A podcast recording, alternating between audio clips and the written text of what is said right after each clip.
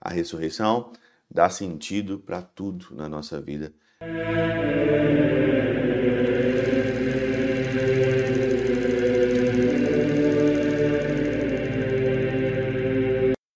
Em nome do Pai, do Filho e do Espírito Santo. Amém. Olá, meus queridos amigos, meus queridos irmãos, nos encontramos mais uma vez aqui no nosso Teoses, Viva de Coriés, o Percor Maria, nesse dia 21 de abril de 2023. Nós estamos então aí nesse tempo pascal, na nossa segunda semana do nosso tempo após a ressurreição do Senhor. Esse dia 21 de abril é dia de Santo Anselmo de Cantuária. Santo Anselmo de Cantuária, esse grande filósofo, teólogo, que nós vamos pedir hoje a intercessão dele para a nossa vida e também aqui no nosso Teoses. O evangelho de hoje continua, né? João no capítulo 6, versículo aí de 1 a 15, e esse capítulo 6 é o discurso do pão da vida, é o discurso da multiplicação aqui dos pães, e o Senhor então aí multiplica né, de fato aqueles pães. E ali então, no versículo 9, está escrito aqui, né, está aqui um menino com cinco pães de cevada e dois peixes. Mas o que é isso para tanta gente? O que é isso para tanta gente, né? O Senhor então ali abençoa, sacia aqueles cinco mil é, homens. Só que o Evangelho, meus queridos, o Evangelho ele é catequético, né? O Evangelho não é, é o milagre simplesmente pelo milagre, por uma interpretação simples do Evangelho. Se você olha os Santos Padres, você vai ver que cada palavra, cada símbolo do Evangelho tem o seu próprio significado. Para ajudar a gente a meditar sobre isso também.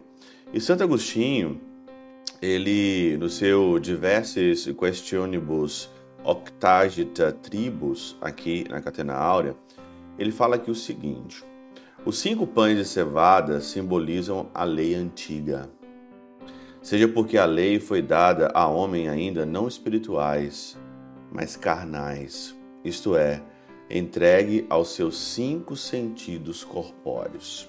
Cinco pães, dois peixes. Homens carnais, cinco pães, foi dado a lei para aquelas pessoas que procuram ainda a lei da carne. Pois aquela multidão era composta por cinco mil homens, seja porque a lei foi dada por Moisés que escreveu cinco livros, o Pentateuco. Os pães de cevada bem repre representam que é a própria lei, que foi dada de tal modo que nela o alimento vital da alma ficasse encoberto sobre o véu dos símbolos corpóreos.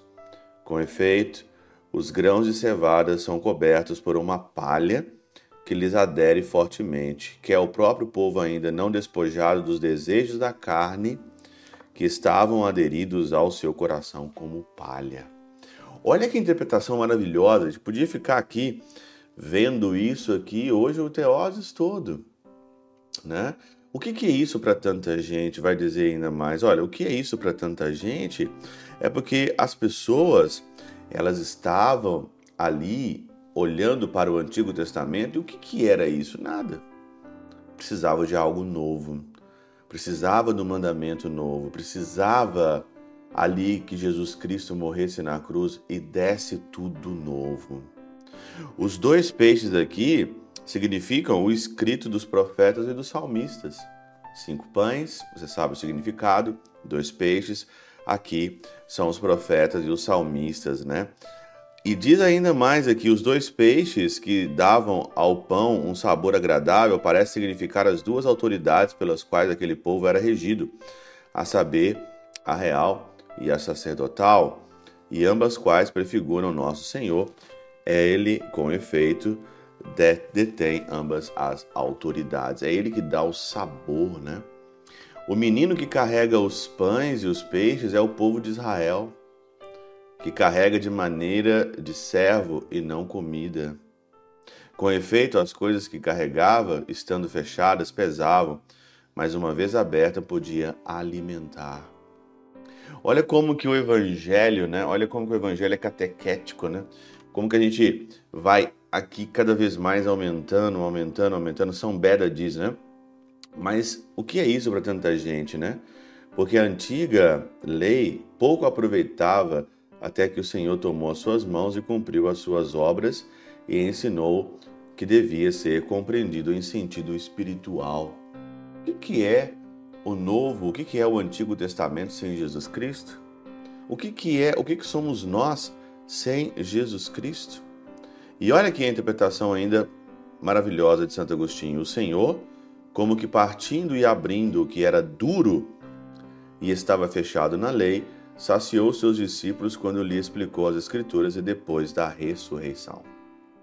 Nada tem sentido essa multiplicação dos pães aqui, né? Esse sentido aberto, os doze cestos que sobraram foram os doze apóstolos que saíram para pregar o evangelho no mundo inteiro. Sem a ressurreição, não tem sentido nenhum o evangelho de hoje.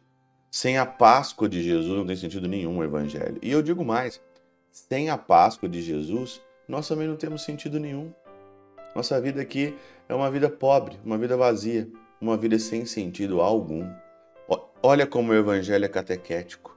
Sem a ressurreição, é simplesmente cinco pães e dois peixes, você não precisa de nada. Sem ressurreição, o Antigo Testamento não é nada. Sem a ressurreição, os doze cestos não são nada. A ressurreição dá sentido para tudo na nossa vida, inclusive na do Antigo Testamento, na dos apóstolos, no Evangelho e dá sentido também para a tua vida. Pela intercessão de São Chabel de Magluf São Padre Pio de Peltrautina, Santa Teresinha do Menino Jesus e o Doce Coração de Maria, Deus Todo-Poderoso vos abençoe. Pai, Filho e Espírito Santo, Deus sobre vós e convosco permaneça para sempre. Amém.